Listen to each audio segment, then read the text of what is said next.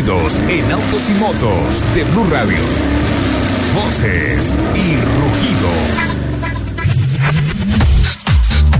Ford Motor felicitó a Donald Trump por su victoria en las elecciones de Estados Unidos, al tiempo que manifestó que trabajará de la mano con el republicano. El pasado abril, durante su campaña electoral, Trump criticó la, inversión que anunció Ford en México para la construcción de una planta.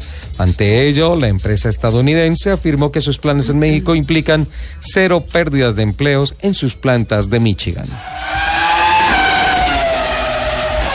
General Motors informó que el próximo 16 de enero 840 empleados serán liquidados de la planta de Lacing Grand River, en donde se ensamblan Camaro y Cadillac, y que el 23 de enero unos 1.200 trabajadores serán, despedidos de la planta de Lordstone, donde se ensambla el emblemático Cruz. Asimismo, confirmó que en al menos tres plantas más se suspenderá el tercer turno, todo debido al cambio en la tendencia del mercado que consume más camionetas que automóviles.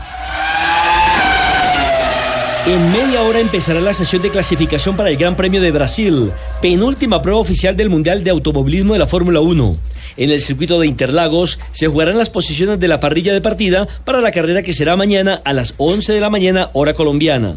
Las sesiones de prácticas previas a la clasificación han mostrado a un dominante Lewis Hamilton, pero una victoria de Nico Rosberg le daría el título anticipado al alemán. Está todo por decidirse en la tierra del mítico Ayrton Senna da Silva. Ya es oficial que la alemana Audi presentó al Ministerio Federal de Transporte de ese país la documentación tecnológica de sus proyectos dentro del Digital Motorway Testbed que impulsa el desarrollo de nuevas tecnologías para la conducción autónoma y la comunicación entre los automóviles y su entorno. Asimismo, Audi confirmó que en la actualidad realiza en vías al norte de Múnich seis pruebas dinámicas, tres de ellas de vehículos que se comunican con otros y tres más de vehículos que se comunican con la infraestructura vial. Del cerca del medio billón de pesos que le debe el Estado colombiano a una serie de contratistas de obras de infraestructura, el gobierno abonará 300 mil millones de pesos antes de concluir el presente año. El anuncio fue hecho por el ministro de Transporte Jorge Eduardo Rojas Giraldo en Armenia, quien también aseguró que ningún proyecto de infraestructura a cargo del Instituto Nacional de Vías, INVIAS, se parará por falta de pago. Con respecto al plazo de entrega del túnel de la línea, Mintransporte aseguró que el plazo previsto para su entrega será en 2018 y eso no será modificado.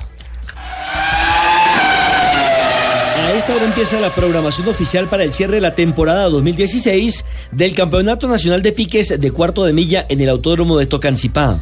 Las prácticas oficiales antecederán las sesiones de clasificaciones que están programadas para el mediodía. Las finales serán a partir de las 3 de la tarde y se estima que a partir de las 5 en punto ya se conocerá el nombre de los campeones de cada una de las categorías en juego. Este campeonato es promovido por el Club G3. Los invitamos a que sigan aquí con la programación de Autos y Motos. ¿En dónde, Lupín? En Blue Radio.